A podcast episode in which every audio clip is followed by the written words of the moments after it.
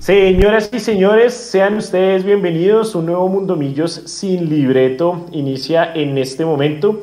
Hoy eh, para hablar siempre nuestra cita de cada miércoles en la noche, hablando de cosas relacionadas con el Mundo Millos, pero dejando de lado un poco la pelotica, luego de un fin de semana este sí no tan chévere, la primera derrota de Millonarios en el torneo, pero el equipo sigue siendo líder y a veces ese tipo de derrotas... Eh, pues ayudan a que las cosas eh, se encaminen de nuevo. Eso sí, eh, esperamos que eh, Montero haya hecho reflexión acerca de su error, por no decir otra cosa. Em, pero bueno, el equipo sigue líder, pensando ya en lo que va a ser la final también en su momento de Copa Colombia. En este momento Junior y Unión Magdalena definen por penales eh, quién será el rival de Millonarios. Así que si lo está viendo, póngalo en mute, escuchen mientras tanto y eh, sean ustedes bienvenidos, como siempre, con una cervecita. Empiezo saludando a mis compañeros. Leandro Melo, ¿cómo vamos? Bien, todo muy bien. Continuamos. No pasó nada. por favor. Les iba a mostrar que, no tenía pola, tenía agüita. demasiado sano juicio no vamos a decir qué pasó, solo vamos a señalar al culpable que está en la esquina inferior derecha de sus pantallas. Eh, nada, ya retomamos. Eh, ustedes saben, metió mal el Es que estábamos hablando de mucho fútbol, estábamos hablando de mucho fútbol, no puede ser. Total, Leo. Lo que le estaba diciendo, no, que lo que le estaba diciendo era el, el compañero ya Michelle Guizamo que sin libreto millo, eso sin libreto el programa. No, tranquilos, hombre, bajen un cambio. O sea, solamente se perdió un invicto, hombre, relajados, o sea, no pasa nada. Que no tengan la cabeza en otro lado, pues, o sea, que la cabeza bien puesta y lo que hizo Montero y demás, pero todo bien, tranquilos. O sea, si, si Montero necesita inteligencia emocional, ustedes también, hinchas también, relajen, relajen el Pony Márquez, por favor. Hablando del Pony Márquez, acaba de errar penal. Nico Molano, ¿cómo vamos? Buenas noches a todos. lo acabo de ver. Terrible, terrible ese penal. no se, no, se porque volverá.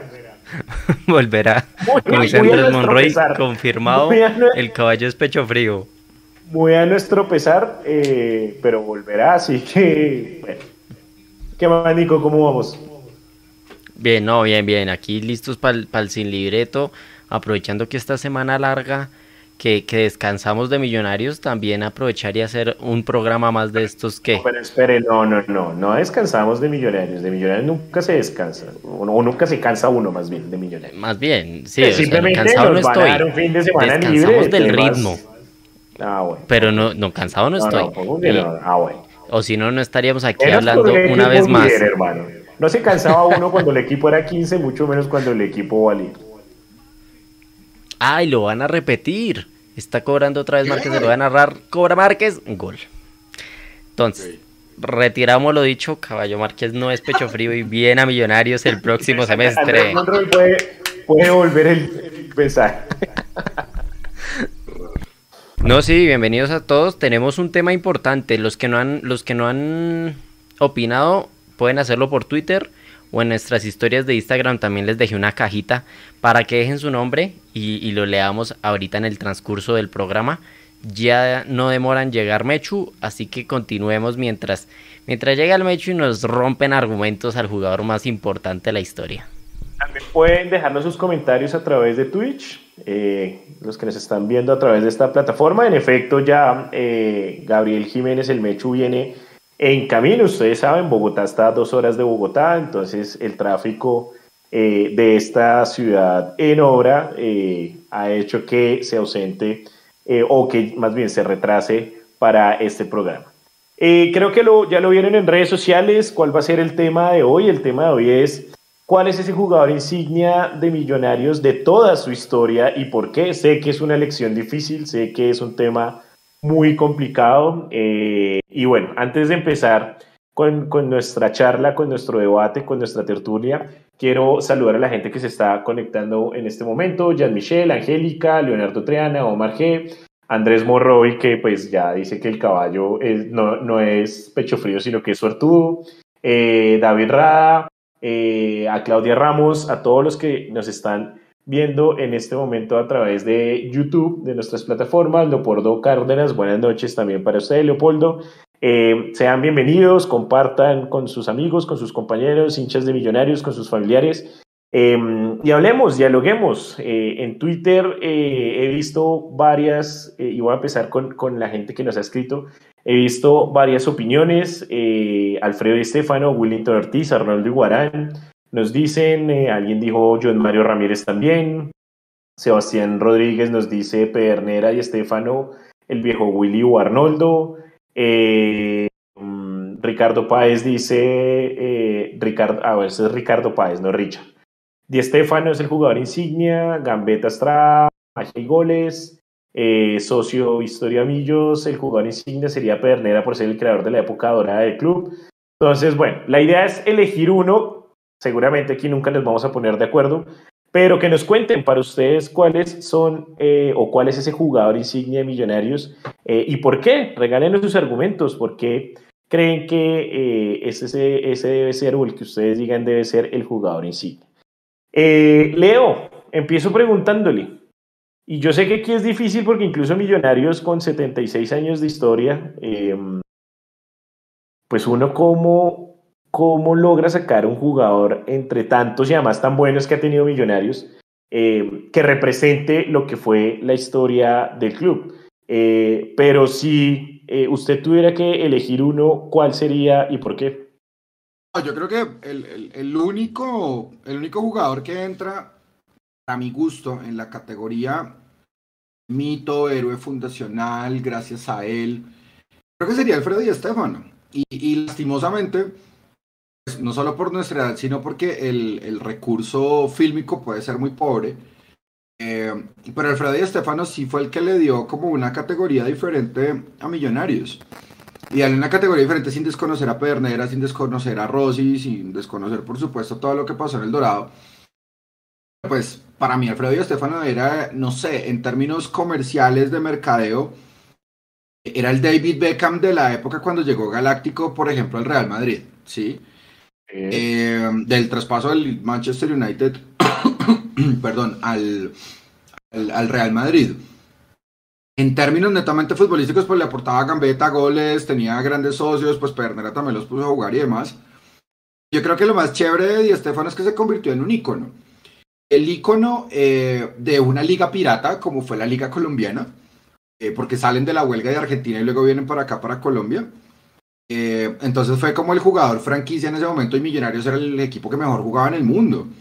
Tanto que Alfredo y Estefano, pues todo el mundo lo sabe, terminó llegando al Real Madrid en conflicto con el Barcelona por el tema de su fichaje. Pero Don Alfredo eh, es el jugador que yo creo que representa la idiosincrasia de la, de la gloria del pasado. De, de, dónde se cimentó la historia de Millonarios, de por qué le decían Millonarios, de por qué jugaba tan bien, eh, entonces, creo que sería él. Yo creo que ya un poquito más acá hay muchísimos, pero muchísimos jugadores. Eh, tuviera que quedarme con otro que de pronto yo no haya visto, pues voy apenas para los 40 y no, me llevaban al, estadio eh, con frecuencia. lastimosamente yo no vi jugar a Arnoldo Iguarán, ni siquiera en sus épocas ya terminando la carrera. Pero creo que Arnoldo Iguarán pues sería ese jugador como callado, tranquilo, que llegó a aportarle muchos goles, mucha gambeta, mucha velocidad. Claro, se me queda por fuera John Mario, Willington, eh, Mosquera, se me queda por fuera eh, el maestro Segovia, o sea, se quedan un montón de jugadores. Pero qué chévere saber que Millonarios al día de hoy, al día de hoy, Em, tiene a una gloria de millonarios que necesita mostrar goles. Y, goles son amores. Entonces yo creo que por eso también, al día de hoy, Arnold Iguarán, sin duda alguna. Ah, perdón, interrumpo ahí un momento. Una noticia de última hora: Atlético Junior eh, ha clasificado por penales y será ah. el rival de Millonarios en la final de la Copa eh, Betplay eh, o Copa Colombia, como Coño, yo, yo quería ir a Santa Marta, yo no quiero ir a Barranquilla. Mufamos a la unión de tantas ganas de irnos para Santa Marta. Y en, En ese sentido, la final iniciará en el Metropolitano de Barranquilla y cerrará en Bogotá, lo que pues también desde, ese, esa perspectiva es, me sirve cerrar en, Bogotá. Em, quiero hacerles una pregunta antes de pasar a, Nico. Ah, ¿Qué necesita un jugador en la historia de un club, no solo Millonarios, de cualquier club en el mundo o de un club histórico, porque pues estamos hablando de clubes como Millonarios con trascendencia, con historia, con eh, nombre, eh, para, ser, para ser insignia, para ser llamado insignia. Porque muchos dirían, bueno, títulos, eh, sobresalir por sobre sus compañeros, haber liderado un equipo histórico, pero yo creo que también podríamos hablar de jugadores que se crearon en el club, jugadores que son de la ciudad donde es el club, eh, jugadores que en algún momento demostraron un sentido de pertenencia alto por el club, incluso en los momentos eh, más duros de, la historia del club. Eh, si uno empieza a ver jugadores insignias en, clubes europeos, por ejemplo, se me viene a la cabeza un Francesco Totti en la Roma, romano de las, las inferiores, hincha desde pequeño del club, dejó o rechazó muchas veces contratos de mayor eh, valor económico como el Real Madrid para quedarse en el club de sus amores. Em, y a veces eso cuenta también, no todo es dinero. Eh, y, quiero que desde esa perspectiva empecemos a mirar un poco y a definir cuál eh, jugadores millonarios puede tener, si no todas, la mayor parte de estas, de estas características. Em, y en el ejemplo que usted, o en, el jugador que usted daba, Leo, eh, claro, para nadie es un secreto la importancia de Alfredo Di Stefano en la historia de Millonarios. Y creo, y, eh, no, no, temo equivocarme, que eh, si Millonarios es conocido a nivel mundial es gracias a Alfredo Di Stefano.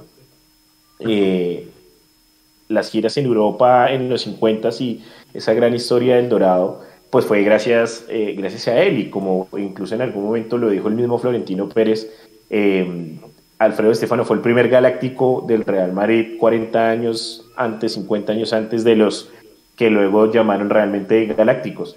Eh, pero Alfredo Di Stefano no era colombiano, Alfredo Di Stefano no jugó mucho tiempo en Millonarios tampoco, eh, vino también en una circunstancia rara, ilegal un poco, como era pues esa huelga en, en Argentina y cómo aprovechó eh, el fútbol colombiano, porque no fue solo Millonarios, todos los clubes básicamente lo hicieron, eh, esa huelga eh, y crearon esta liga pirata un poco de las estrellas.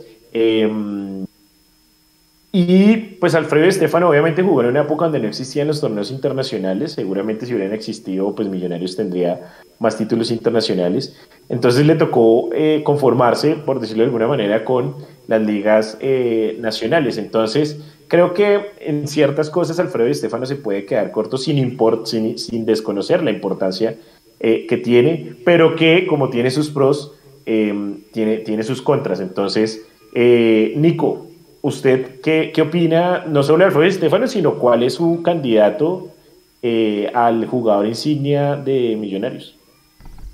Bueno, sobre Alfredo Estefano, yo traigo un datico aquí y aprovechando que Leo lo, lo trajo a colación, que seguimos hablando de él, pues es esta imagen que la puso hoy justamente Mapis en, sus redes y, dije, mm, cae, cae de perlas. Y de Estefano dice, fue el equipo más grande que se pudo reunir. Éramos todos unos enamorados del buen fútbol. Ni aun el Real Madrid con sus extraordinarios valores como Puscas, Copa, Gento, Santa María y Real igualó a Millonarios. Sentíamos un afecto especial por el club nos dábamos enteros, parecía que el equipo perteneciera a todos los once. Alfredo Estefano, 4 de julio de 1926, 7 de julio de 2014. ¿Qué le, qué le dice esa frase que leo? Eh, Alfredo Estefano también tiene una, frase muy bonita que dice que ningún jugador es tan bueno como todos juntos. Entonces, eh, yo creo que si usted pone a, a Puscas, Copa, Gento, Santa María y Real solamente lo iguala a Millonarios, sino que Millonarios supera justamente ese mismo equipo, pues da cuenta de la valía que tenía en ese momento ese, ese conjunto de, estrellas, ¿sí? Eso para mí es el, más, es, el jugador insignia. Yo, yo respeto pues también acá Dicen, ven, pero eh, Lucio dice, Perner era el caudillo de la máquina, era el mejor en Argentina en su momento. Sí, yo, yo estoy completamente de acuerdo con eso. Yo no voy a desconocer a Pernera, pero justamente para que un club sea importante o sea insignia, eh, se necesita un poco de asunto mediático y de mercadeo que ahora le diríamos. Y eso es lo que pasó con Alfredo y Estefano. Alfredo y Estefano, como me recuerdo las palabras de Epsilon, puso en el mapa Millonarios, ayudó a poner en el mapa Millonarios Mundial. Era un jugador eh, donde iba, destellaba. Entonces, eso para mí sigue siendo el, el, más importante y pues lastimosamente no tengo toda esa edad para haberlo visto, aunque creo que ya estaría rumbo al sepulcro. Eh, y ya después de eso dependerá de, de, cada uno como la valoración. El jugador insignia franquicia, franquicia para mí seguirá siendo Alfredo y Estefano. Ahora sí, Absalón. Para yo decidir cuál es el jugador insignia, me la, me la, me la pone más difícil, ¿no? Soy el que, primero que todo, menos jugadores insignias en Millonarios ha visto. Pero espere, hay una cosa. Aquí Pero sí he escuchado bastante. creo que son muy pocos los hinchas de Millonarios que han visto toda la historia de Millonarios. Estamos hablando de un equipo que tiene 76 años de historia, por lo cual las personas que seguramente puedan acordarse de toda la historia de Millonarios y haberlo visto desde los inicios, por lo menos del profesionalismo, al menos deben tener unos 86 años, 85, 86 años. Entonces, nadie, o sea, no tuvimos que ver a Simón Bolívar libertar cinco países para reconocer la importancia que tuvo Simón Bolívar en la historia. Y de esa manera también hablo en este ejercicio. No tuvimos que haber visto los jugadores para reconocer su importancia. Porque si no, pues hablemos de, no sé, de los últimos 20, 30 años seguramente. Sí, seguramente aparecerán los nombres, varios de los que ya han aparecido. Arnoldo Iguarán, John Mario Ramírez, seguramente generaciones más recientes hablarán eh, de Macalister Silva, ¿sí? Y obviamente también sé que es una cuestión de, gustos, o sea, aquí el tema también es un poco subjetivo porque pues uno eh, siempre va a tener jugadores eh, preferidos, pero pues no, no nos ciñamos solo a lo que vimos, ¿sí? Sino a lo que conocemos, a lo que hemos leído, o sea, creo que todo hincha es hincha no solo porque en su momento se enamoró del equipo en el estadio, por algún gol especial, por alguna victoria especial o incluso por un jugador especial, sino también porque hemos leído la historia de Millonarios, porque conocemos las gestas de Millonarios, porque sabemos el significado de lo que es el Club Deportivo Los Millonarios, o, hoy llamado Millonarios Fútbol Club, y por eso también nos enamoramos del equipo. Entonces, eh, veámoslo desde esa perspectiva y, desde el punto de vista macro de los 76 años de Millonarios. Ahora sí, Nico, perdón el regaño. Ahora sí. Bueno, Alfredo Estefano, al ser un estandarte, está ahí en, entre esos jugadores que conozco, pero es bien mi bisabuelo que, que en paz descanse, me habló mucho sobre Pedernera y Cosi. Pedernera y Cosi eran los que llevaban ese equipo eh, volando, los que conectaban más con la hinchada, que creo que eso es un punto muy importante, ¿no? La hinchada y, el jugador. Total. Más allá de los años que estuvo, de, de, lo que ganó, es la hinchada y el jugador.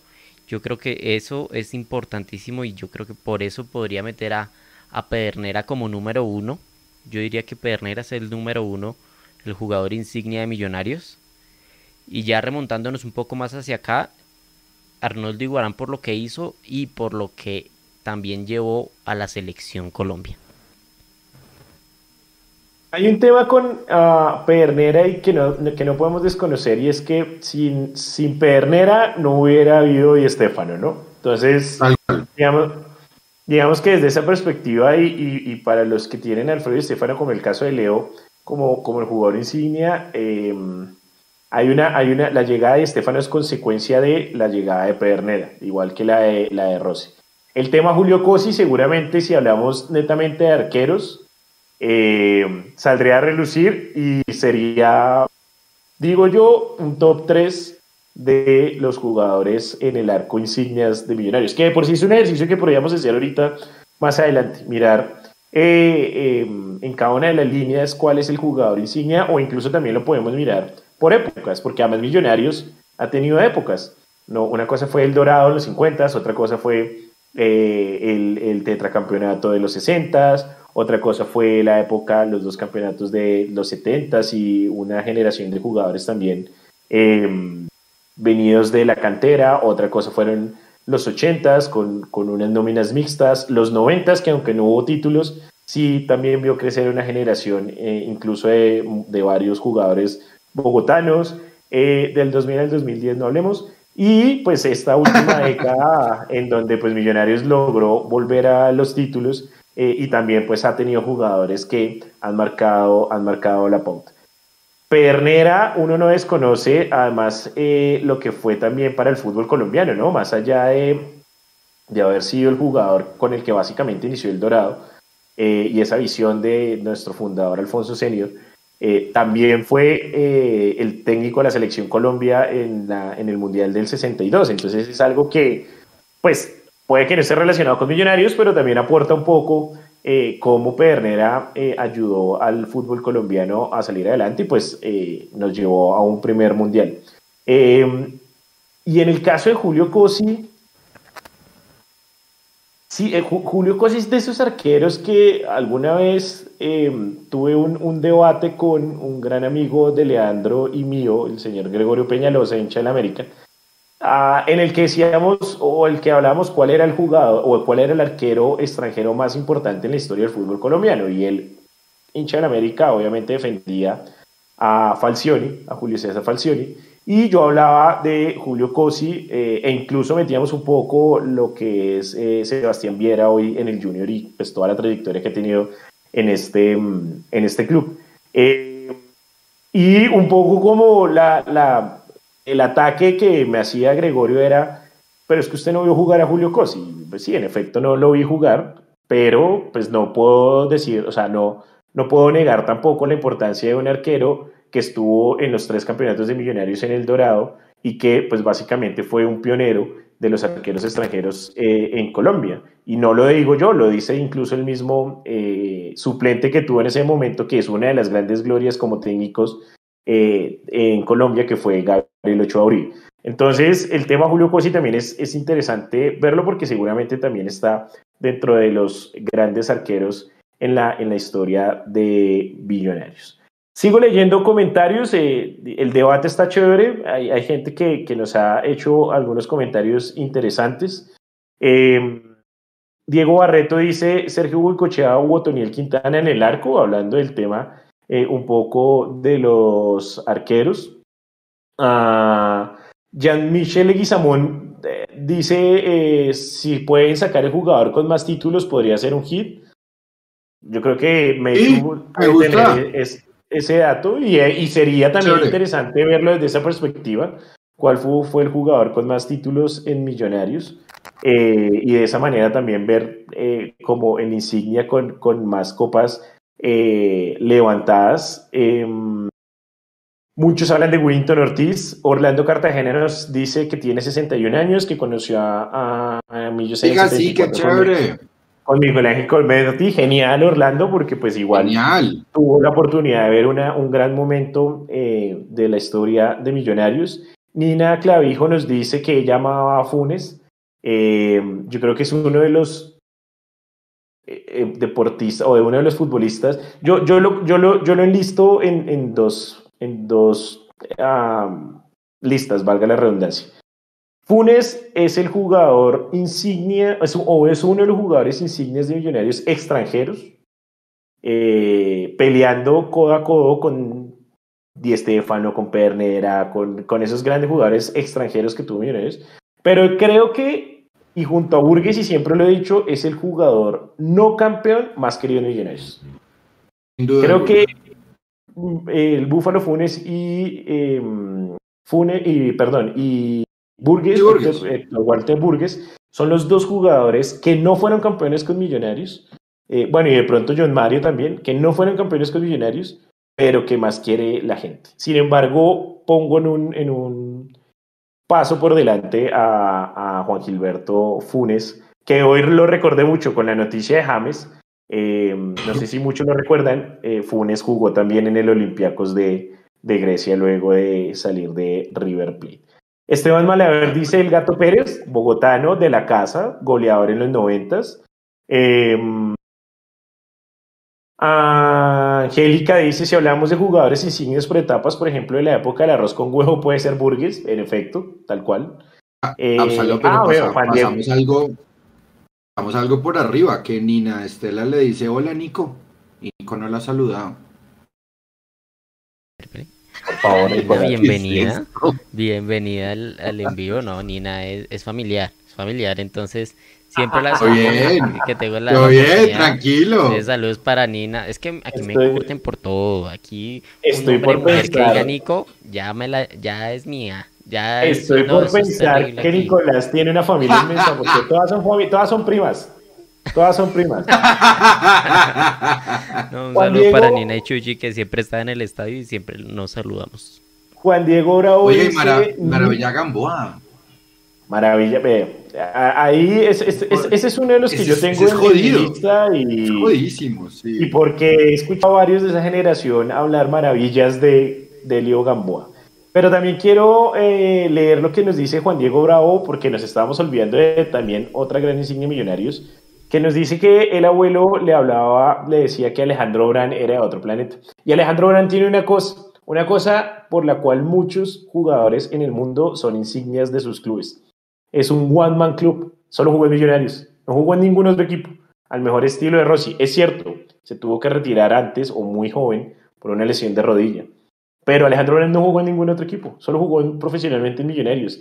Y eso realmente también es, eh, hace parte de un jugador de peso. Sea, no, exacto, es un argumento para ser un jugador insignia, ser eh, únicamente decir una cosa? jugar en un solo club. A ver. Una cosa aburridamente polémica. Ay, Dios mío tírela. Hay una, hay una vaina que a mí me fastidia completamente en el estadio y que se ve ahorita con, con Medellín. Empezar a insultar a los paisas. Y por ejemplo, Alejandro Brand, jugador paisa antioqueño, solamente jugó en Millonarios. Entonces, pues a mí a veces como que me produce mucho raya eso porque la gente ve a Alejandro Brand como, como ídolo de Millonarios, pero pues es un ídolo paisa y solamente jugó para Millonarios, que nació en, en Antioquia. Entonces, pues Solamente eso, me molesta un poco ese canto, la verdad. bueno, después de la, después de la, del rincón de la chochera. Eh, Pero claro, no hay duda. Ahora sí, país, escúchalo bien. Ah, pero ¿qué le pasa, Nico? Hola, no joda. Bueno, sigo, sigo leyendo. Eh, Lucio nos dice el, el BOM, Bran Ortiz y Morón. Creo que que esa, esa, esa, esa tripleta es inolvidable en la historia de Millonarios.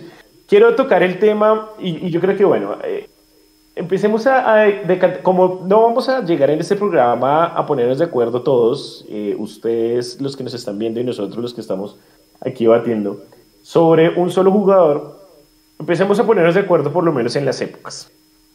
Yo creo, yo creo también que Di Stefano eh, es el jugador insignia del Dorado, con todo y que Pedernera inició el camino y, lo, y fue el que lo trajo eh, y trajo también a, a Pipo Rossi.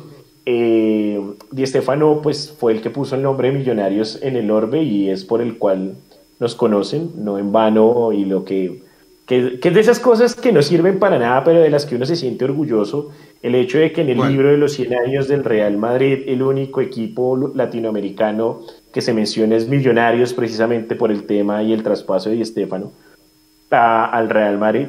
Eh, no sirve de nada, pero pues es un dato como para romper el hielo en una conversación futbolera. Eh, ese tipo de, Sí, total, el dato coctelero. Pero ese tipo de cosas son las que han hecho que precisamente Millonarios lo conozcan en otras latitudes del mundo y es gracias a Alfredo Estefano. Creo que lo vimos ah, incluso en el momento en que murió eh, Di Estefano, em, por allá por 2014. Muchos eh, medios en el mundo reseñaron precisamente que llegaba al Real Madrid de Millonarios. Em, y no sé si vaya a sonar muy grandilocuente lo que voy a decir, pero pues básicamente ese fue el aporte que tuvo Millonarios a lo que es hoy el Real Madrid. Porque eh, como el propio Florentino Pérez lo dijo en su momento, eh, desde ahí fue que cambió la historia del Real Madrid y los datos lo comprueban. Si ustedes ven el listado de ganadores de liga eh, en España hasta los 50, normalmente era el Barcelona o el Atlético de Bilbao los que eh, mandaban la parada. Con la llegada de Estefano eh, y de Buscas y de em, todos los que ahorita nombraba Nico en el comentario, eh, el Real Madrid despegue y se convierte con las cinco primeras ligas de Europa, las cinco primeras copas de Europa en el gran ganador que conocemos hoy, el equipo histórico del siglo XX, como lo llamó la FIFA. Pero, pues, Millonarios tuvo em, el honor de, de, poner el granito de arena con un jugador que era nuestro y que, pues, gracias a esa invitación a la boda de los 50 años pudo llegar a San Martín y a la capital española. Pero en los 60 sí creo que Delio Maravilla Gamboa se los lleva a todos. Hay gente como Marino Klinger, ah, hay gente como el Caimán Sánchez, pero eh, uno de los ídolos de, o yo creo que el ídolo más grande de mi papá también hincha Millonarios y de que toda la vida me habló y me decía que realmente jugaba una maravilla, como lo dice Sopo, fue Helio Maravilla Gamboa. Eh, y alguna vez hablando también con Guillermo Ruiz, el historiador, me decía lo mismo. O sea, no en vano el libro de Guillermo Ruiz tiene en portada el primer libro sobre la historia de Millonarios tiene en portada de Elio Maravilla Gamboa, y es precisamente porque eh, el tipo además, básicamente lo que cuentan es que era magia pura en, la cancha. Eh, no sé si están de acuerdo con, conmigo en, en este tema de los 60. Aplaudo con violencia esa moción. No hay objeciones por mi parte. No sé si el Michu veo que está por ahí conectado, no sé si solo está escuchándonos, si ya tiene opiniones.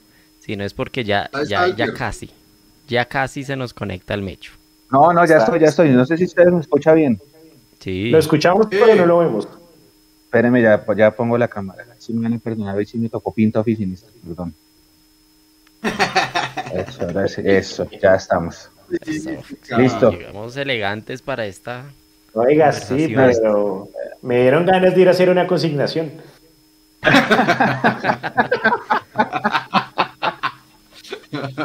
¿Cómo, ¿cómo cambia la gente con camisa, hola? No, total, ¿no? Ole, sí.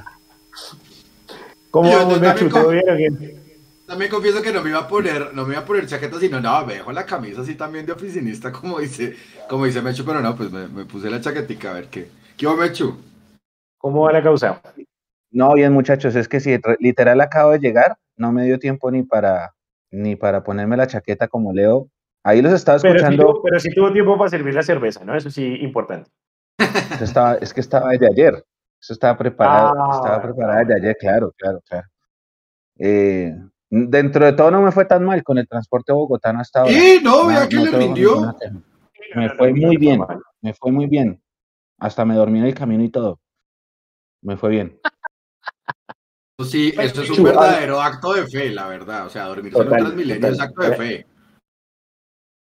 Eh, Mechu, hablábamos de, eh, obviamente, a tener un, jugador insignia en los 76 años de historia, elegir uno nada más es pues, casi que imposible. Em, pero hablábamos un poco como por las épocas, habíamos hablado de los, de los 50, llegamos a la conclusión que em, pues Di Stefano claramente es el jugador insignia del Dorado en Millonarios, a pesar de que Pernera em, fue el que inició la época del Dorado y fue el que lo trajo. Eh, y que en los 60 creo que no hay quien le compita a Dilo Maravilla Gamboa. Pero aquí es donde apelo a, su opinión también. Y, usted cómo ve estos dos, estas dos primeras décadas completas del profesionalismo en Millonarios y cuál cree que son los jugadores insignias tanto en los 50 como en los 60. Para mí, el jugador que cambia la historia de Millonarios es Adolfo Pedernera. Porque él es el que cuando llega, inicia completamente esa época dorada de millonarios que para pena de muchos de los hinchas de los equipos rivales creen que no existe o creen que es el fútbol de los dinosaurios en Colombia. Esa última parte puede ser, pero, pero existe y Millonarios fue catalogado el mejor equipo del mundo en alguna época en la que no habían torneos oficiales como ahorita, en la que se jugaba más amistosos que partidos de liga y de copas, porque no existía nada más gracias a, a Pedernera. Pedernera después va a Argentina, trae a Estefano Rossi, después de Estefano termina siendo más eh, grande a nivel mundial que Pedernera, pues por su paso al Real Madrid y porque acá hizo más goles y porque aquí fue botín de oro. Pero para mí el jugador eh, number one en la historia de Millonarios, el que el que, como dice la frase, nacimos grandes, la hace Adolfo Pedernera. Es Alfonso Senior, Señor, porque una vez me regañaron porque no es Senior, sino Señor, el apellido original en, la costa, y Pedernera. Después, obviamente, Di Stefano, Rossi. Pedernera fue técnico campeón. Rossi vino también después como técnico. En los 60 los estaba escuchando muy atentamente a ustedes y sí, Maravilla Gamboa está un escalón por encima de los demás. Cuatro títulos seguidos. En ese equipo también estaba Klinger, y uno, uno escuchaba, pues en mi caso escuchaba porque ya no lo puedo escuchar más a mi viejo y él contaba unas historias maravillosas de maravilla y, también lo que está en los libros, ¿no? Yo digo que si uno las vive, gracias a Dios existen los libros, con aciertos y con errores, porque los libros de millonarios todos tienen errores, pero te sirven de referencia para tomar eh, base en lo que fue nuestra historia. Y uno como, lo que pasa es que, esto es un mensaje, ahí sí, como dicen ustedes, al 88, el mensaje para los hinchas es ese, no se les olvide nunca que Azul y Blanco nació en 2011, pero antes de 2011 hay otra historia. Y esa historia, por más de que a veces las fotos sean en blanco y negro, por más de que no haya habido televisión, esa historia está en los libros. Y a mucha gente no le gusta leer, pero yo los invito a que lean esa historia. No la de Millonarios y también, solo váyanse también y miren la de Di Mayor. Porque analizando la historia del fútbol colombiano, insisto, hay errores, los libros de Don Guillermo tienen muchas cosas buenas, pero también tienen sus fallas. Pero vayan y lean la historia, porque la historia fue la que nos hizo el equipo grande que somos ahorita. No nos la hizo la Copa Colombia del 2011, ni lo hizo la 14. La 14 fue el, desahogo de 24 años sin ganar, de una generación que, se, que crecimos viendo al equipo sin ganar, pero nuestros papás y nuestros abuelos estaban acostumbrados a ganar. A lo que se están acostumbrados los hinchas de ahorita, con el equipo de Gamero, a ganar siempre aunque falta ganar títulos. Pero por eso el mensaje es vayan y busquen en la historia que ahí sí toca pelear a los libros, a las hemerotecas. Hay que ir mucho a las hemerotecas, hay que buscar diarios viejos. A mí ese ejercicio, gracias a Dios, me gusta mucho. Tengo una base de datos acá alimentada a punta de esas investigaciones y por eso uno leyendo y escuchando, mm, e inclusive en esas tertulias que ustedes han estado también, compañeros, esas tertulias son chéverísimas porque las personas mayores que uno empiezan a contarle cómo era, cómo se vivía el fútbol en esas épocas.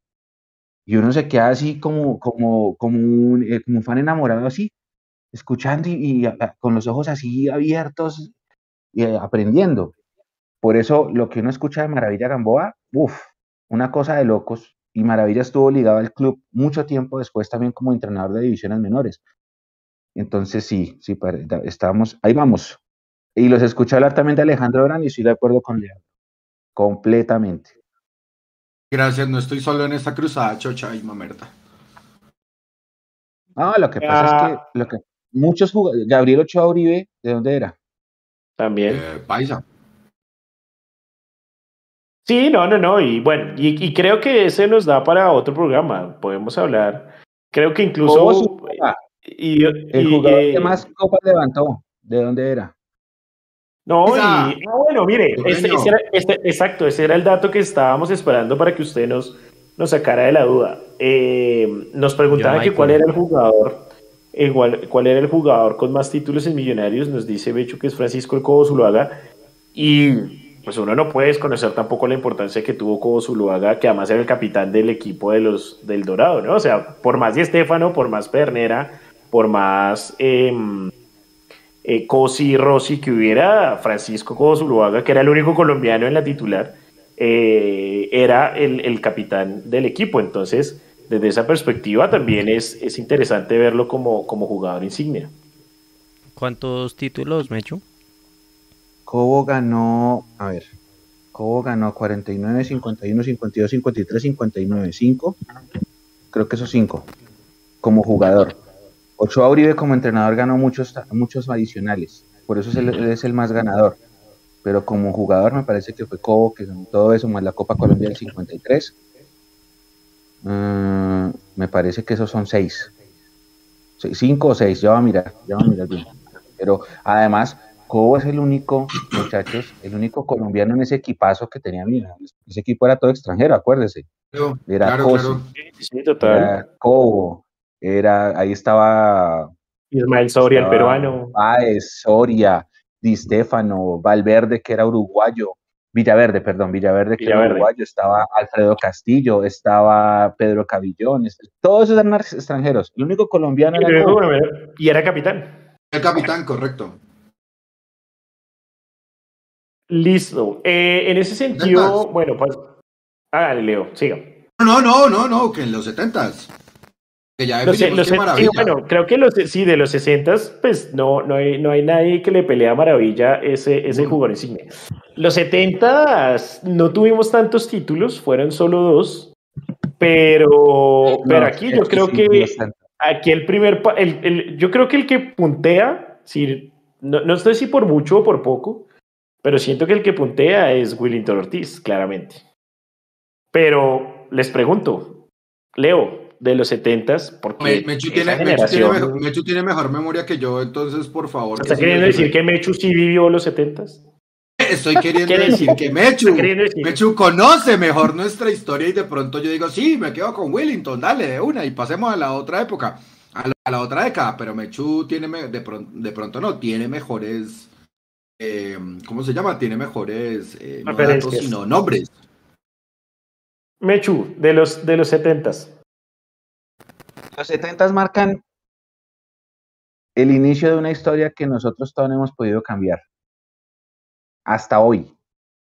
Millonarios es un equipo que arruga en finales. En los 70 arrancan a definirse los torneos por finales. Antes se jugaba doble vuelta y si algo el primero de la apertura contra el primero de finalización y ya fue. Pero en los 70 arranca ya el tema, primero eran hexagonales finales y después al final se pone lo del octogonal. Para mí, sí, el jugador de los 70 es Willington Ortiz, pero porque para mí Willington es el número uno en historia de Colombia. Aquí los Falcao y Livers van a brincar, y con razón, porque Falcao es el jugador del momento y es el máximo goleador histórico de la selección y tiene un lugar en el podio porque se lo ha ganado con sus goles y con su forma de jugar, pero para mí está Willington Ortiz, Valderrama y después Falcao. Para mí, eso después si quieren hacemos un sin Sí, sí, sí, todo bien. Para mí. Eh, pero Willington Ortiz es el jugador. Quiero darle la bienvenida, si la escuchan ahí, a María Paula ah. Rodríguez, que se une también a esta conversación. Bienvenida, María Paula, tu primer Mundo sin libreto. Hola, hola a todos, eh, a todos los que nos escuchan. Mi primer sin libreto, hace mucho tenía ganas de estar acá hoy, no alcancé, quería conectarme en punto, pero los he estado escuchando en los últimos minutos y me da mucha risa cuando me echo a hablar de la selección porque realmente es un personaje, ya sabemos todos lo que siente respecto a la selección, así que qué válido. Pero como dicen eso, y yo desde toda la vida que conozco a Mechu, él es un chico águila. Camiseta amarilla siempre. Y obviamente creyente fervoroso de la selección. Lo que no sabe la gente de Mechu con respecto a la selección Colombia es que él todavía guarda los muñequitos de Max Caimán y los tiene encima en una repisa de su cama. Lo aprieto, yo lo aprieto, lo aprieto cuando hay partido. Yo saco lo aprieto creo que es el único que tiene lleno el álbum que sacó Bavaria del Mundial del 94. no hay duda, no hay duda de eso, no hay duda. ¿Se acuerdan? ¿Se acuerdan que Bavaria le dio por competirle al Panini en el 94? este boom después del 5-0. Eh, y creo que incluso era Max Cayman el que salía en la portada. Mechu tiene el álbum lleno de Bavaria. Yo tenía el álbum, yo tenía el álbum de Bavaria, lo tenía, no me acuerdo si lo llenamos, porque lo teníamos, era, era un álbum de la familia debe estar en alguna parte de la casa donde están mis hermanos, pero me tendría que ir a ver si se llenó. Que era la historia de Max Caimán de cómo los extraterrestres que llegaban y que Max Caimán le pide ayuda a la selección Colombia para ganar el partido de sus vidas y no sé qué, y ahí está toda la trama. que Mechu sí es creyente de la selección Colombia. Creo que fue ahí, creo que fue ahí donde se rompió el romance. Ahí, después del 94, creo que ahí Mechu perdió la. No le cambiaron una monita, entonces paila, ahí quedó. Perdió la fe con la selección. Esa historieta salió la, la, ¿cómo se llama? La inspiración para Space Jam. Nadie lo sabe hasta ahora. Pero bueno, eh, María Paula, estábamos hablando del tema de, los 70s y, creo que pues eh, Willington Ortiz está un escalón por encima, pero pues hay que también tener en cuenta que en los 70s hubo jugadores que realmente recuerda mucho todavía la, la gente y es Alejandro Brand, eh, Miguel Ángel Converti, em, Jaime Morón, que además tiene, tiene estadio. Claro. Eh, eso no podemos eh, omitirlo tampoco e ignorarlo. O sea, son muy pocos los estadios en Colombia con nombres de jugadores y Jaime Morón se da el lujo de ser uno de ellos. Em, ¿Tú cuál crees que sea ese jugador insignia de los 70? Por supuesto que con Willy yo me voy toda la vida y ahí sí me uno a Mechu en ese orden que de pronto puso. Yo no sé si pondría pronto a Falcao por encima del pibe, yo creo que sí, pero definitivamente mi número uno es Willington y Willington en Millonarios. Ya sabemos la, la figura que es. De hecho, es tan grande la figura que han pasado décadas y a pesar de que hace mucho no lo ven y de que las generaciones de ahora de verdad creo que solo por video podrán, podrán medio imaginarse cómo fue.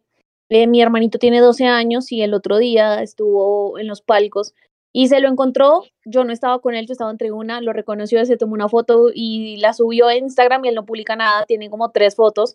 Así que bueno, creo que esa es, es la figura grande de verdad que tiene Millonarios y sobre todo como referente del fútbol colombiano. Así que no tengo ninguna duda. Y agregar además a Jaime Morón, a Irigoyen, que también fue el goleador, digamos que en esa temporada, ¿no?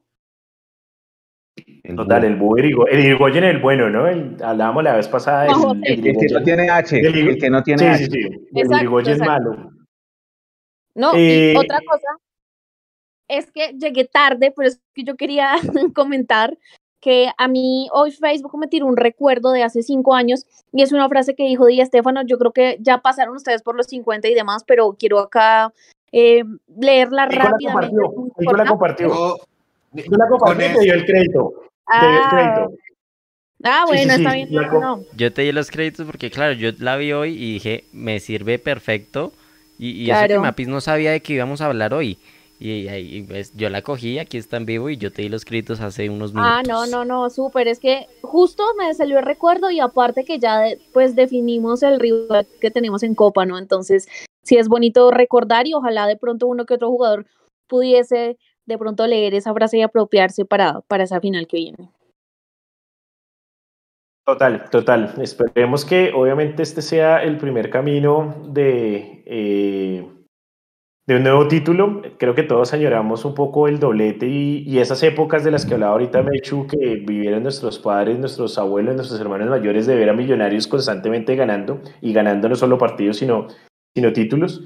Eh, pero bueno, en ese, en ese sentido, eh, muy al lugar la frase que, que eh, Facebook te arrojó hoy en el, en el recuerdo eh, y que en efecto Nico no, no la trajo y, y la, y la revisamos porque pues ese era el sentimiento que tenía Di Stefano con, con Millonarios y que seguramente se llevó hasta, su, hasta sus últimos días.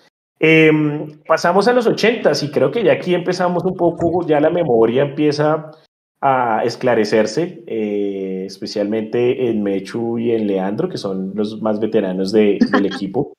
Eh, y en los 80s empezamos a... Ah, bueno, no, antes de pasar a los 80s, estaba analizando un te- un- una cosa con Willington Ortiz y quería preguntarles.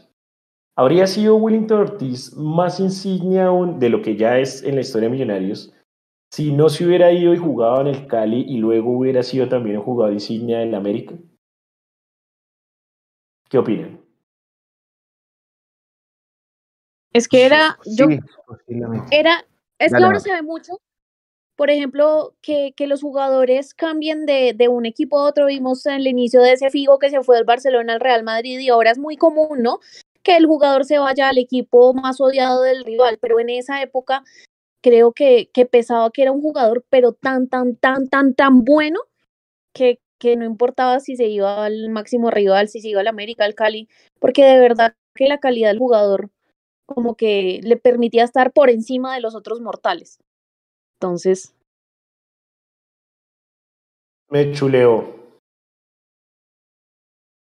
Te deleito. Voy yo después.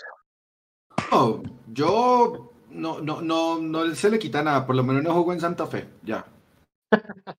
Bueno, pero ojo con eso que está diciendo, porque entonces, si ese es su argumento, Arnoldo Iguarán lo sacamos. Ah, Arnoldo Iguarán jugó pero, en Santa Fe. pero, o sea, John Mario ver, Ramírez jugó en Santa Fe. pero estamos hablando Sí. solamente de la época, no del contexto, a eso me refiero. Ok. Estamos hablando solamente del jugador de la época, más no del contexto. De lo que yo tengo entendido, la partida de Willington Ortiz es un error dirigencial. Total. Por eso es lo mismo que la partida del pibe. La partida del pibe se debe a que Jorge Luis Pinto no lo quiso más. Pero dése cuenta que Willington Ortiz, e, en eso se parecen mucho los tres, Falcao, eh, el pibe y Willington. Nadie los odia. Usted, un hincha de Nacional, quiere a Willington Ortiz. Un hincha de Santa Fe, quiere a Willington Ortiz, al pibe, a todos. Tienen Pues ese, y a Falcao. Falcao Claro. de- demuestra su amor por Millonarios todas las entrevistas y no hay una persona, bueno, debe haber alguna persona, pero la mayoría del pueblo colombiano ama a Falcao, con todo y su amor confeso por el equipo. Bueno, es el- por el, el hecho de que no ha jugado ninguno, pues, Es el caso Pirlo, lo aman en la Juve, lo aman en el Milan y son archirrivales, es- ¿no? y, ese, y, y en el Inter, y jugó en los tres. Y creo que es de los pocos casos que jugó en los tres grandes de Italia.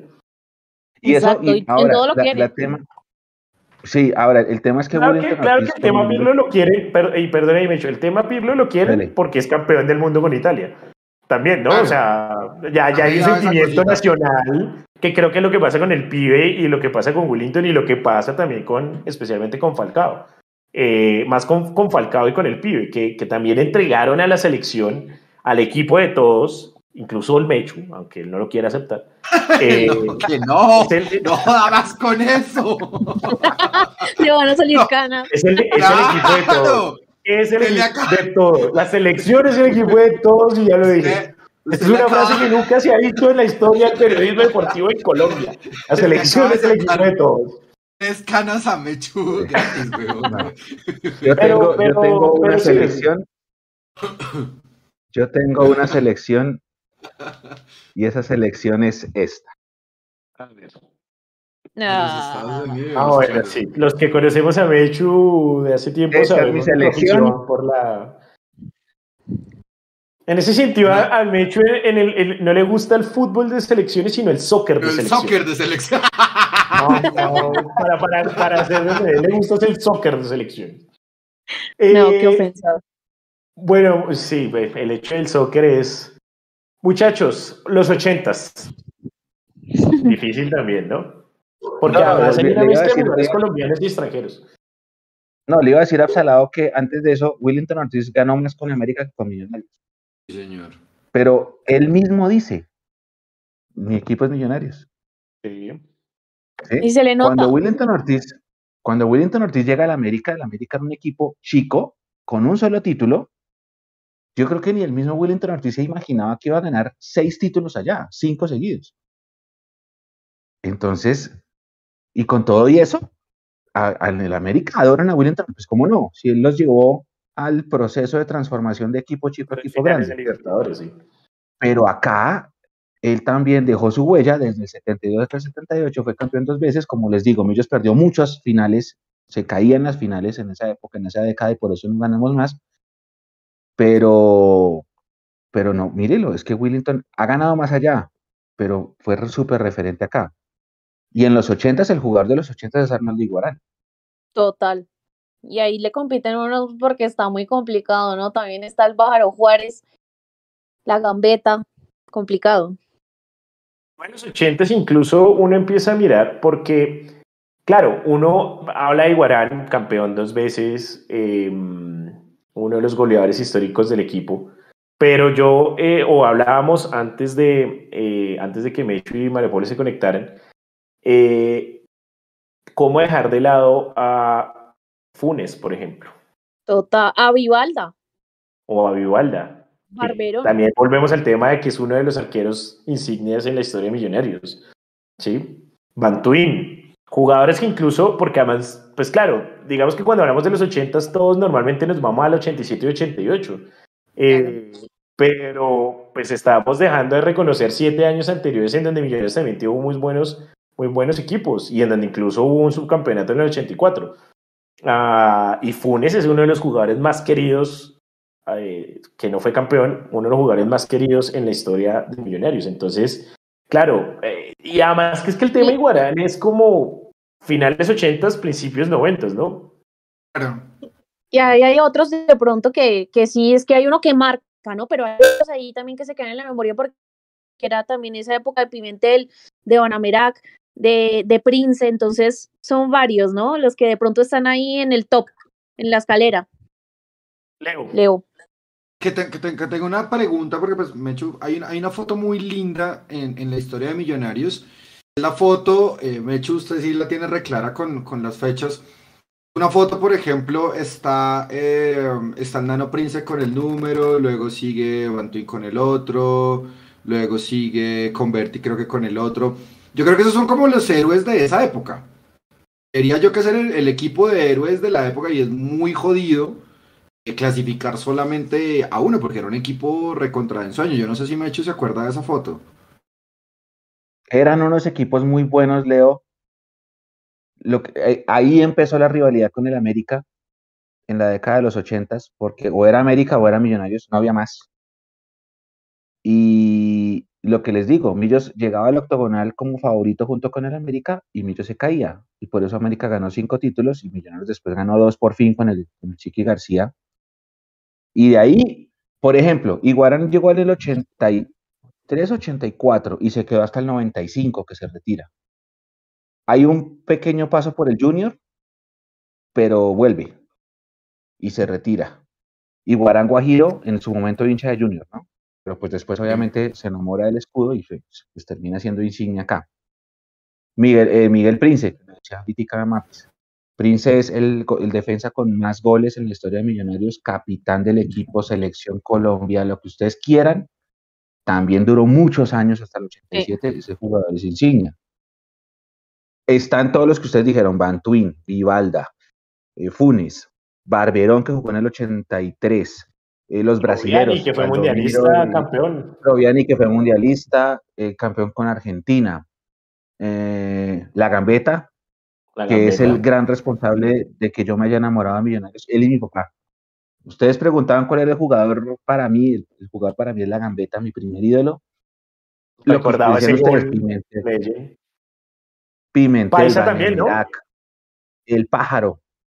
No, la Gambeta es de Tumaco. Ah, ok, no mentira, sí. Jugó en Medellín, jugó en, jugó en el. Medellín, por eso lo tenía. Jugó en el Medellín y en el Cali. Y en el Cali. Sí, sí, sí. El pájaro Juárez. mm, Rubén Darío. Rubén Darío también Pero- es un jugador muy querido que pasó con 14 equipos y los 14 equipos lo quieren. Santa Fe lo quiere, Millonarios lo quiere, Todos lo Videla. quieren. Videla. Panza Videla. Y, hay- y eran equipazos. Pues obviamente estábamos hablando de las épocas del narcosoccer. Y como estamos hablando de las épocas del narcosoccer, pues obviamente eran combos bravísimos, pero es que eran jugadores muy buenos. Y mire cuántos nombres hemos dado, como 25 jugadores. Y sí, Total. claro.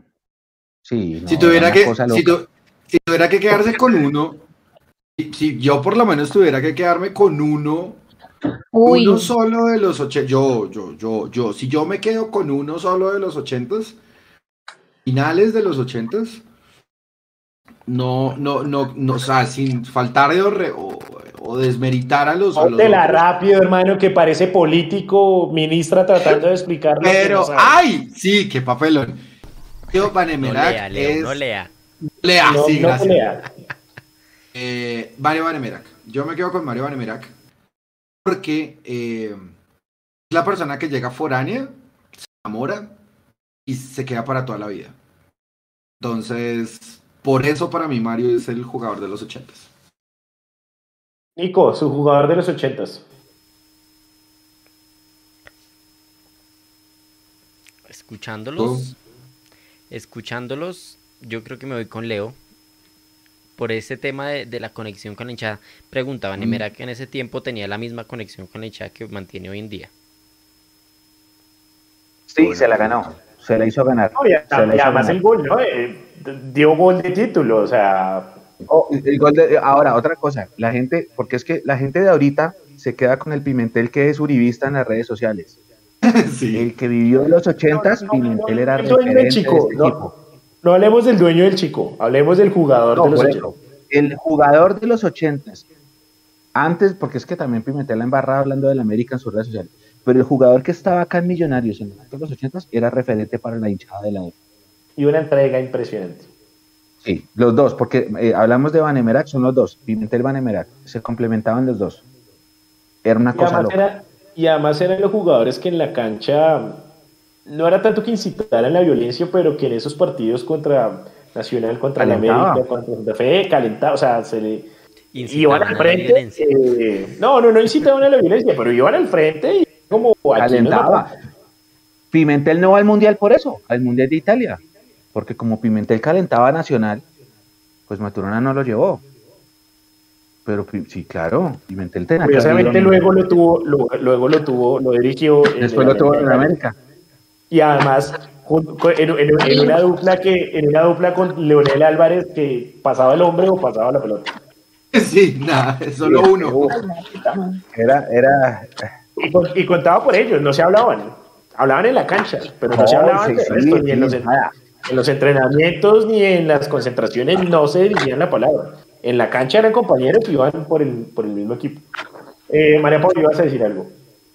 No, ya les, les quiero compartir algo. O sea, fui acá a mi sótano a buscar entre las arañas literalmente una colección de revistas que tengo porque hay una que creo que se llama Millos. Es de toda esa época, no me acuerdo bien el nombre. Me la regaló un coleccionista hincha de Millos. Ya, ya les voy a mostrar.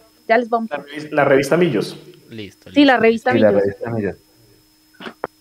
Sí, sí, sí. No, pero Mapis, ¿sabes que me parece colmo que la tengas en el sótano? Sácala del Es sótano y la guardas en una. No. Biblioteca, No, a la biblioteca. es que- no, es que yo estoy en proceso, me voy a mudar y en mi nueva casa voy a tener una habitación que va a ser mi museo personal del fútbol y ahí voy a tener esas revistas supremamente marcadas. Están guardadas, así que estoy acá con un bisturí rompiendo el empaque de ultrasellado, pero Por favor, cuidado, por favor, no van a romper, no vas a romper la, re- la revista. no, no tengo muchas. ¿Cómo la entrada al museo, Mapis? Dime. ¿Cómo la entrada al museo, Mapis? Ah, no, no, para amigos íntimos que quieran a Ah. la selección Colombia, ¿no? O sea, o sea, a Leo le dijeron que no. De entrada le dijeron a Leo que no y sacaron a Mechu. Y sacaron Sí, a Mechu y a claro. Leo de tajo en el mismo comentario. sí, En el mismo comentario sacaron a dos de tajo. Listo. Sí, no, ya, listo. Oiga, nuevas formas de decir no vas a ir a mi casa nunca, maldito. ¿Sí? sí. Ah, pero va a los dos. O sea, va a los dos de tajo sin problema. Ma- María Paula acaba de hacer taco con túnel, imagínense. No, Sí, no, me- total, mentiritas, mentiritas. No, ya, no, no, no, ya, no aclares porque oscureces. O sea, Julio Comensal era la persona más feliz del día hasta hoy, hasta hace cinco minutos. Bueno, voy, voy a abrir cámara y a, a mí me dijeron que Nico me acaba de decir, Absalom, perdona que esto es con cámara. Y yo no sabía, ya la próxima vengo preparada. Pero bueno, acá les voy a mostrar una de las que encontré. A ver, espérenme. A ver, a ver, un momentito. ¿Qué tal ven ahí?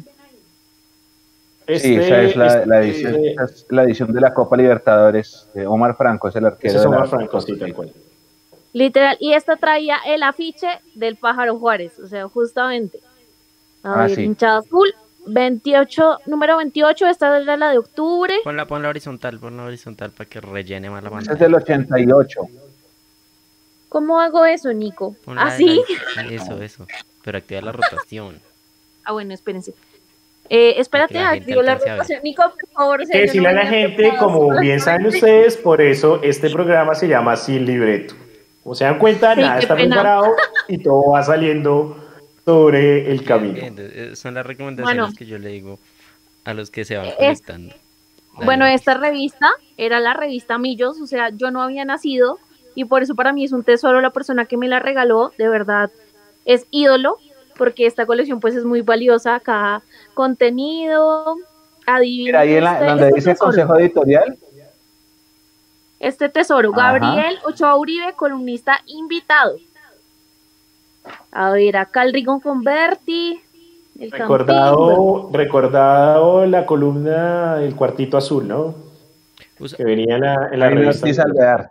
La de Ortiz Alvear. eh, ¿así? Ahí. A Nico Ok. tampoco lo van a invitar al museo. A Nico sí, Nico, Por Nico me cae calzón. bien. Porque, ah, bueno, está diciendo que Leo y el Mechu no. No, mentira, Dios los va a santo, invitar. cada cosa, cada cosa Sí, es un penal del Junior. Esperen. Sí, total. No, no. Avancemos, avancemos jóvenes porque todavía nos quedan como tres décadas más. Hablamos Ay, de los esperen, acá 90. tengo otra. Esa es la, esa que tienes eh, en pantalla en este momento es la de julio-agosto del 85. Lo sé porque la tengo también y es el mes de mi nacimiento. Agosto. y tiene el homenaje y, la, y es el homenaje a Lucho Herrera eh, que le hicieron eh, en, Millonar- en un partido de Millonarios. eh, luego de ganar, si no estoy mal, la, el- una de las etapas del Tour de Francia de este año o de la Vuelta a España. Sí. Le Bueno, hacen, le saque de honor. tal cual. Otra que encontré para avanzar y ya darles paso a las siguientes décadas es esta que es muy especial, no es la revista Millos, pero es una vea revista con Amadeo Carrizo, Deportes. con Amadeo Carrizo en, en Millonarios. Acá le falta un pedacito de la portada, pero es Carrizo con Millos. Amadeo Carrizo, pionero en traer los guantes al fútbol colombiano, ¿no? Fue el primer eh, arquero en utilizar guantes en el fútbol colombiano, algo que no se veía mu- mucho acá, pero que Oiga, común. Señor, Es, es un, es, una, es un buen momento porque pues usted sabe que la revista Vea hoy en día es otra cosa completamente sí, sí, distinta a sí, lo que sí. acabamos Esta es de Vea Deportes, ¿no? O sea, esta que Sí, les sí. mostrando es la revista Vea Deportes. Y, y- Sí. y eso también es un, es un mensaje de, de nuestro equipo. Yo no sé si Andrés nos está viendo, el director de Fútbol Total, pero a Andrés hay que mandarle un gran reconocimiento porque en estas épocas de tanto tema digital no es fácil tener un- una revista. Y él lo hace con su Fútbol Total y allá lo encontramos en el estadio y él manda su, también la edición digital. Andrés, si nos está viendo, un abrazo grande y un saludo y siga así porque la revista tiene contenido muy bueno. Muy bueno la revista Fútbol Total. A ver, Mapis. Este es otro de la revista Vea, en esta oportunidad era Joaquín Pardo la, la tapa del Junior, pero vean el nombre de este artículo. Millos sombra su pasado, que fue grande. Nacional amontona puntos con su futbolito. Y a ver este qué año es. 80 y pico. Debe ser 87, 88. 70 la revista Vea 70 Bueno, 70. sí. Sí, Sí, pero es sí, sí. El- por el papel esto, esto es más, más antiguo, sí, sí, sí. 70 Bueno, jóvenes, eh, década de los noventas. Eh, bueno, creo que al final todos casi concordamos con que Arnaldo Iguarán es el jugador insignia de los ochentas.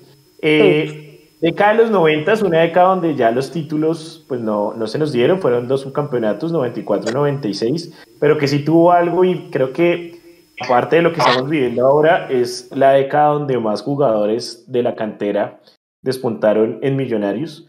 Y pues tenemos los ejemplos de Eddie Villarraga, Bonner Mosquera, Osman López, eh, los eh, Mosquera, los eh, ¿qué? Eh, Oscar perdón, Cortés. Oscar Cortés, eh, los Ramírez. Gacha eran los que iba a decir, el Gato Pérez, John Mario Ramírez. eh, ahí a quién le apunta uno. Leo. Yo me quedo con John Mario. Em, Yo me quedo con John Mario Ramírez. Mechu. Cuando yo era niño, yo quería ser John Mario, porque todo el niño juga- soñaba con ser el 10, en esa época en la que el pibe era el referente de todos. Yo quería ser John Mario Ramírez. Pero si hay que darle un galardón al jugador de la década, ese jugador es Bonner Mosquera, eh, que lamentablemente no ganó nada, pero ese es el jugador de los 90. que lastimosamente el único año que no estuvo en Millos fue cuando el Fue equipo campeón. logró el título de América Norte. Pero yo también con... ¿Qué, ¿Qué pasa con John Mario? Siento que el mito John Mario creció, como es normal en estos casos, con el deceso, eh, con el lamentable deceso de John Mario y que obviamente lo recordamos muchísimo. Pero siento que eh, no podemos dejar de lado al jugador que más veces ha vestido la camiseta de, de Millonarios y que pues básicamente si no hubiera sido por ese año en Danubio, si fue Danubio, si no estoy mal, Mechu, en Uruguay. Defensor Ah, Sporting. Ah, perdón, gracias, Defensor Sporting, era con D. Defensor Sporting, eh, pues hubiera sido también un jugador de un solo club. Y creo que en ese sentido yo también me voy por el lado de, de Bono de Mosquera, que además fue capitán eh, y que estuvo también en unos momentos muy álgidos en la, en la historia de Millos. Nico. No, Bonner, yo lo tenía aquí listo desde antes de empezar el programa. Yo dije, Bonner tiene que estar mencionado. Y yo dije, ah, ya cuando empezamos aquí por décadas, pues dije, Bonner es el que va a ganar ahí. Eh, además de, hay cosas de John Mario que me cuentan que jugaba mucho, pero pues no era como ese, ese jugador y esa persona referente en esa época. Y la indisciplina en, ese momento, pues eh, digamos que minó un poco el talento que, tenía. Estaba llamado, ahorita que Mecho decía que claro, que eh, en los noventas cuando nosotros éramos eh, niños y el pibe Valderrama era el ídolo de todos, John Mario terminó siendo un poco el llamado a suceder al, al pibe, que eso es algo muy común, es como vemos hoy en día que en Argentina están buscando el nuevo Messi, en ese momento se buscaba el nuevo Valderrama y se señalaba a John Mario Ramírez, pero lastimosamente la indisciplina en ese momento, eh, pues minó eh, el tema, jugó en Santa Fe también. No quiere decir que esté malo, que esté bien, pero pues digamos que uno no se lo imaginaba tampoco vestido de rojo.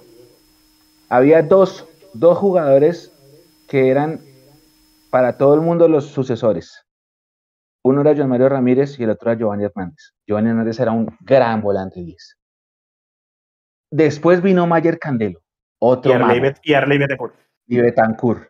Pero en esa época, al principio, era Giovanni Hernández y John Mario. Y John Mario, Giovanni Hernández, Giovanni Hernández, la gente no lo quiere, yo sé, pero Giovanni Hernández era un gran jugador de fútbol. Era un gran jugador de fútbol. Era, tenía una visión, ese, jugaba muy bien Giovanni. pero el tema era que todos vieron, todos vieron, todos vieron la sombra del pibe. O sea, lastimosamente no hubo ninguno que pudiera descollar como lo hizo Carlos Valderrama. Eh, Mauro, que nos dice que en los 90 Héctor Walter. Y el tema de Héctor Walter es que además, pero llega a finales y es como que, no sé, para, mí la, el, fútbol no es justo, pero en la historia de Millonarios creo que una de las grandes injusticias siempre ha sido el hecho de que Burgues no, no pudo ser campeón, o por lo menos estar en un equipo que realmente eh, despuntara futbolísticamente, más allá de que sabemos que estuvo en el tema, en el equipo del invicto, pero pues ese equipo solo tuvo el invicto, o sea, no, no, tampoco fue un equipo que uno recordara como si fuera pues uno de los grandes equipos en la historia de, Millonarios, y siento que con todo eso, e, el, el, estar en esos momentos difíciles em, y duros fue lo que hizo que, que Burgues ganara el, el aprecio de la gente. ¿Me ayudó a decir algo? Sí, les, les, ofreció una disculpa porque se me movió la cámara feo acá por, por conectar el cargador. Héctor Burgues coincide con la época de nacimiento de los comandos azules. Entonces eso también le mete una especie de romanticismo a su, a su, al cariño de la hinchada por él. Porque en esas épocas, que nada que ver con lo que vemos ahorita, en esas épocas el estadio en un partido clase C el estadio estaba vacío y los únicos que medio llenaban la tribuna eran los comandos azules, que estaban naciendo en ese momento como barra, y los comandos empiezan a cantarle a Burgues, porque Burgues nos salvaba de unas increíbles. Eran las épocas en las que Millonarios ganaba o empataba y la figura era el arquero, nada que ver con lo que se ahorita, y por eso se ganó un lugar al interior de la hinchada. Después lo que él hace, después que da de su plata para mantener el plantel, todo eso también lo catapulta un poquito más como un referente de muchos hinchas. Pero, pero si, es, si hemos de elegir a un jugador de la década, ese es Bono. Para mí, pues, no, respetando las opiniones de ustedes, acá estoy viendo que hay gente que nombra Rendón. Rendón también fue un jugador muy importante para Millonarios. Se estaba olvidando un jugador Freddy León, a veces la gente se olvida de Freddy León, que es el técnico del equipo sub-15. Freddy León es un jugador importantísimo en ese momento para, para Millonarios, también de la cantera. Lunari, está Osman López, bueno, Villarreal ya lo nombraron, a Cortés, a... Edison Domínguez, yo creo, que, yo creo que nunca hemos tenido un lateral izquierdo de, de la calidad de Edison Domínguez. Galapa, Sí. ¿Quién más? No sé quién más se nos queda de esos noventas.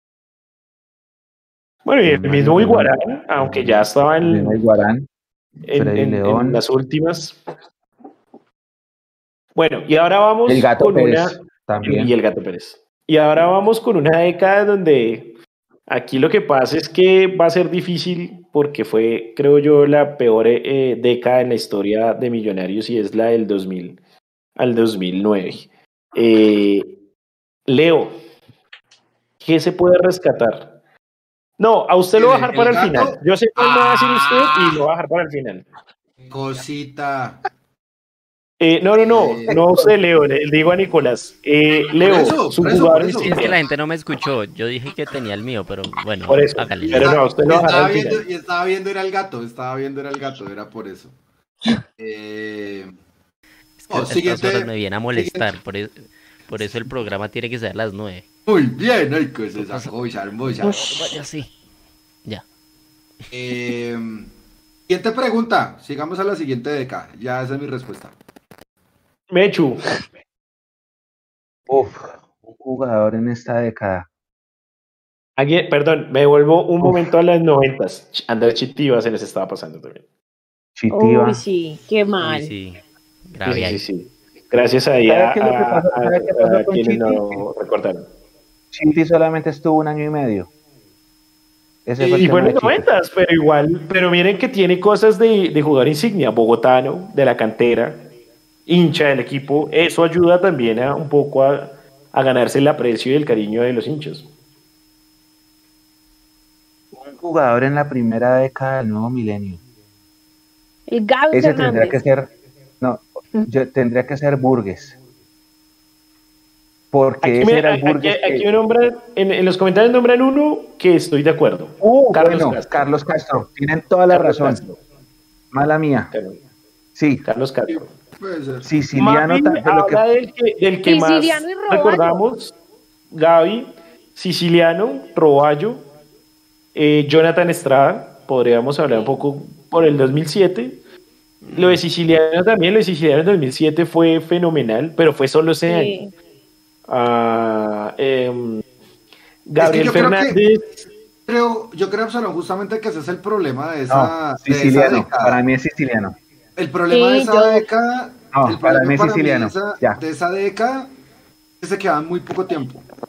Entonces les pasaría el efecto Chitiva. El efecto Chitiva es, lo mencionan, es muy importante de la cantera bogotana, pero solamente estuvo un año y medio. Entonces, por eso me gusta obviar un poquito esa, esa época. Es que no duraban los jugadores. sí, no, no, no, Para, y pues es como para hacerse un referente, exacto. Por y los eso, equipos no. por eso no- el, el mío tiene puntos además. ¿Cuál es? A Bueno, ver. a ver, Nico, dejémoslo Ah, porque no, se va a no, del ídolo, No, ya está, desplantear en el chat está. No es solo mío, mira, aquí está. Heider lo nombró. El Lucio Blog lo nombró. Heider otra vez. Ahí eh, Rafael Roballo.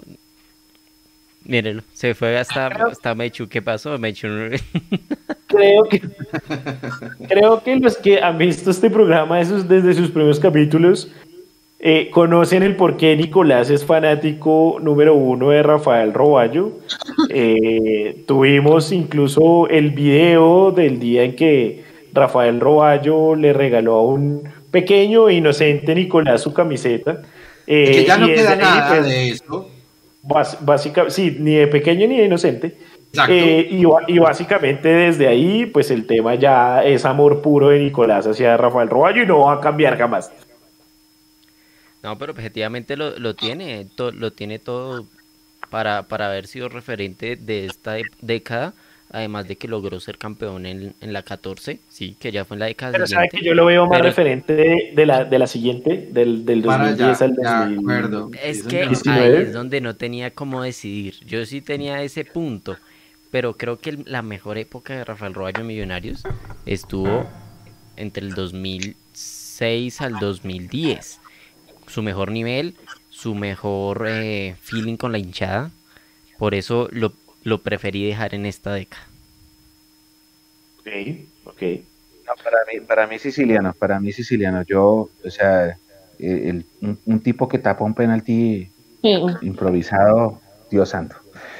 Y lo que hizo la noche de Sao Paulo, De Sao Paulo, esa época en la que- en esa época en la que en la que nosotros no ganábamos títulos sino partidos, como dice el trapo de Santa Fe. eh, en esas épocas, pues celebrábamos, había gestas hermosas en las que Siciliano fue importante. Eh, sí, Siciliano a mí me dio muchas alegrías en esa década que Dios, era, era, eran décadas de ser 12 en la tabla y, y rescatar alguna que otra cosita. Sí, en el, en el Sí, tema pues. dos- 2000-2009, esos chispazos, adhiero a lo que decía Leo, los jugadores no, no, se quedaban mucho tiempo.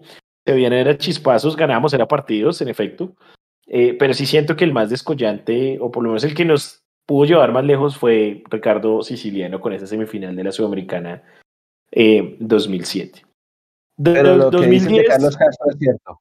Eh, Carlos Castro también es otro jugador que sí, es que la gente casi no se acuerda de Carlos Castro porque fue al principio, fueron un par de 50 años, aunque fue campeón de 50 Mercolor.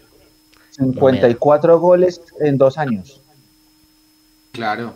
Mejor Y fue campeón. Fue campeón, cosa que ni. Siciliano ni Roballo, en es, hablando de la década como tal, eh, ni Gabriel Fernández fue. Y eso me parece que es un plus. Sí, total. Pasemos al 2010 al 2019, ya que hay dos títulos de, de nuevo. Y aquí el tema se pone álgido porque tenemos un título muy especial, o, o más bien dos títulos muy especiales. Uno, después de una espera larga de 24 años en donde muchos vimos por primera vez a Millonarios campeón, y digamos que eh, descansamos de esa agonía que se nos había alargado durante casi toda la vida. Eh, pero dos, una final, también un título ganado a nuestro rival de patio, eh, que pues eso no sea todos los años, no sea siempre y hay que ganarlos cuando se presentan las oportunidades. ¿A quién le damos el, el título de jugador insignia del 2010 al 2019? Yo lo tengo. Y seguramente no saldrá de esos dos equipos. Claro. Sí. ¿Cómo? Lo tengo. Yo- Eh, Leo. para ¿ya Leo Mayer. Ahora sí, ahora sí el Claro. chat. Que, ahora sí quiero el chat. El chat se estalló. nombres. Claro, porque es lo más actual Ere. y, y tiene Hablan más de Luis. Delgado, de Mayer, de Román. Román. Supongo que Román Maca. el panameño. Eh, Mac- McAllister. No, pero quién sabe qué tal que sea el otro, el colombiano. Sí, no, pues yo por eso es que supongo, ¿no? Porque igual, toda, toda opinión es respetable. Mayer No, para dice mí es Alejandro muy- y eso, eso de ahí no iba a Sí. salir claramente. Es muy sencillo. Para mí es muy sencillo. Es claro. Para el mí jugador también. de la época del 2011 al 2020 es Mayer Andrés Candelo. Se acabó. No hay discusión para mí. Nico, Roballo otra vez, dice ahorita. Va a tocar porque no, no, no, no sé, no sé. Yo, yo me quedaría No, Nico, con Delgado. Yo me quedaría con Delgado. Es que lo que, lo que pasa es que el mejor del, el mejor, el mejor roballo fue 2010-2002. Pero Nico ya estaba diciendo que para él el mejor Roballo fue 2006-2010. Sí, sí, sí, no, para él, pero, pero el- para, para mí el mejor, el mejor roballo fue aquel que en 2010 con Richard Páez se potenció como un más 8, que hacía, tenía mucho gol en esa época. En el 2011 hace un gran año que por eso se va a Estados Unidos y en el 2012 regresa a los seis meses y es campeón de liga. Ese roballo es para mí la mejor versión. Después sigue jugando y pues eh, eh, suma más partidos y rompe récords, pero el- ese roballo 2010-2012 era fundamental para los dos títulos que conseguimos. Pero yo no sé, estoy con Nico. El David jugador, Delgado el jugador de la década es Luis Delgado, para mí. Da- David Delgado pregunta que si existe otro Román. no, Mm, para mí, sí, sí existe. yo, yo también me voy con, con Luis Delgado y es que aparte de, de que para mí es el jugador de la década, para mí, me, me estoy emocionando, perdón, para mí es el jugador que, que de verdad más me ha marcado en Millonarios porque lo recuerdo y yo estaba muy indecisa sobre qué carrera estudiar y de verdad que es gracias a Delgado que yo estudié comunicación social para ser periodista deportivo porque le di ese título a Millonarios y de verdad que creo que cambió mi vida, así que el impacto que tuvo Delgado no solo en Millonarios sino en mí de verdad que es muy grande, así que yo me quedo con Delgado siempre. Amén. Yo soy de los que, ah, y, y Leandro eh, me conoce, de esto hemos hablado un millón de veces. Muchas Ah, veces. Luis Delgado para mí es, creo que el ídolo de lo que he visto de Millonarios más importante personalmente, lo que hizo Luis Delgado y es, en eso estoy de acuerdo con lo que tú decías, Mapi, sí es, eh, los que vimos a Millonarios en ese momento, pues le debemos eh, esa gran alegría a Luis Delgado y en su momento tuve la oportunidad de, de decírselo. Eh, pero, aunque no es un jugador que a mí del todo me haya eh, convencido, eh, siempre tuve cierta resistencia hacia él.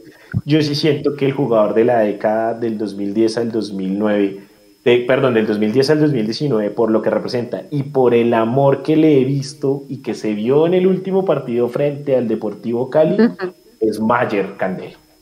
Eh, los que me conocen saben que yo no soy Mayer believer, eh, soy, siempre fui crítico con Mayer, no tampoco niego su capacidad futbolística de lo que es como jugador, pero realmente siento que es el jugador que ama la hinchada durante esa, y especialmente por, por eh, la Copa del 2011 y el título de Liga del 2012, eh, y que además fue como el jugador que, que lideró a Millonarios después de tanto tiempo de no tener un jugador como tan querido, tan líder.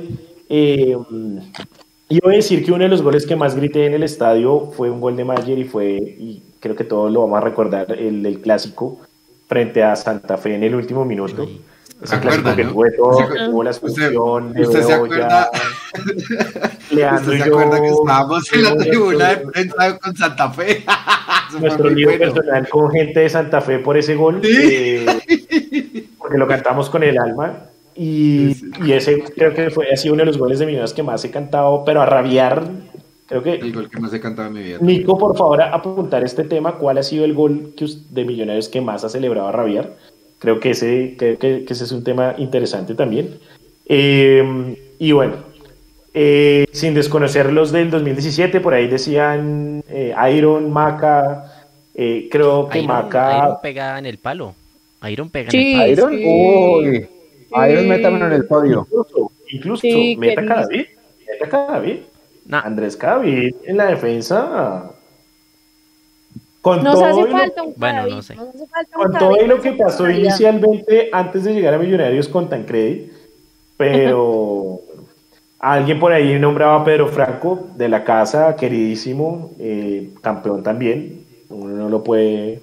Creo que además fue el primer jugador de Millonarios en la selección después de un montón de tiempo. Uh, Oscar Cortés en el 94, 98. Sí, más o menos, creería yo, desde, el, desde Oscar Cortés en el 94. 94, eh, Y es que... Eh, dale, dale. Es que ese Pedro Franco, yo me acuerdo en ese 2010 que era el Esperanzas de Tulón, que ahora le cambiaron el nombre, en esa selección que era sub-20, creo que era sub-20, estaba Pedro y estaba Jaime Rodríguez, y la figura y el capitán de ese equipo era Pedro Franco. Y, era, la selección del Mundial del 2011. el Mundial Sub-20, sí, sí, sí. Que nos, eliminó México, En, el Campino. Pero si, ven, si, ven que el hombre sí está nos pendiente elimina. o sea, nos elimina México. Eso fue o sea, si ven, pero si ven que el hombre sí está pendiente de la selección. Ya, ya se involucra más con ya se involucra más con la causa nacional, lo cual me parece algo chévere. Y ese, y ese, ese día, la, la, falla del gol de México es de Pedro, ¿no? El segundo, que es un sobre de tiro libre. No, ese, día la selección jugó, jugó más. Y realmente eh, no ha dado para más. O sea, con todo y que tenía Pedro Franco, tenía a James, em, tenía varios referentes hoy en día del fútbol colombiano, pero El, creo, yo creo que Mechu, no dado para más. Mechu se toma dos polas más y empieza a cantar, ay, qué orgulloso me siento de ser un buen colombiano. ¿Libertad que perfumas? No, sí, se puede, sí, se puede. Bueno, y ya para, ya para finalizar, les voy a hacer una pregunta. No vamos a hablar, bueno, del 2000 al, este, dejemos que termine. Si sin libreto sigue en el 2030, hablamos de la década. No, pero por ahora lo tiene ganado Maca, lo tiene ganado Maca. Sí, yo creo que Maca, sí, sí Maca no, no, tiene competencia por ahora. En, tres años no tiene competencia total. Eh, pero no, quería preguntarles esto es preguntas rápidas, respuestas rápidas. No se me queden en la explicación. Señor. Les voy a preguntar a cada uno. Arquero insignia en la historia de Millonarios. Bechu. Cosi. Leo. Leo Carrizo. Mapis. Carrizo. Nicolás. Luis Delgado. Yo me voy con Julio Cosi. Defensa insignia en la historia de Millonarios. Mechu. Cobo Zuluaga. Y después Miguel Prince. No, uno, uno. Cobo Zuluaga. Eh, Leo. Zuluaga, más ganador. Mapis. Sí, Cobo, no hay, no hay discusión. Nico. Sí, el, el dato es contundente, el más ganador de Millonarios. Ahí creo que va, eh, es un anime, también me voy por el Cobo Zuloaga. Mediocampista más eh, insignia en la historia de Millonarios. Mechu. Néstor Raúl Rossi. Leo. Uy, ah, y- eh, sí, Rosy. Mapis. Néstor Raúl Rossi. Nico. Un paso. Me voy con Alejandro. También. Y por último, goleador delantero. O goleador. Sí, normalmente uno tira hacia los que más hacen goles. Insignia en la historia de Millonarios. Mechu. Alfredo Castillo. Números, no, números por encima de todo. Dice, dice alguien con el que trabajo. Datos cambian opiniones. Eh, Leo. Alfredo Di Stefano. Mapis. Di Estefano. Nico. De Estefano. Yo me voy con Arnoldo Iguarán. Y por último, no mentiras, voy a- dos más. La penúltima. Entrenador insignia de la historia de Millonarios. Mechu. No, Esa es fácil, Gabriel Ochoa Uribe. Esa no tiene. Sí, sí. Leo. Gabriel Ochoa Uribe. Mapis, creo que estás igual. Sí, total, ocho Uribe. Sí, Nico, sí, creo que ahí vamos a hacer unánimes también. Y ahora sí, la gran pregunta. Uno, no me den dos, no me den tres. Uno, jugador insignia en la historia de Millonarios. Mechu. Pedernera. Leo. Alfredo Di Stefano otra vez. Mapis. Di Estefano. Lo estoy viendo. Nico. Pedernera, lo dije al inicio. Y yo me voy con Alfredo Estefano. Señores y señores, este fue el Mundomillo sin libreto de hoy. Muchísimas gracias a todos por acompañarnos. Nos vemos dentro de ocho días. Chao a todos. Chao.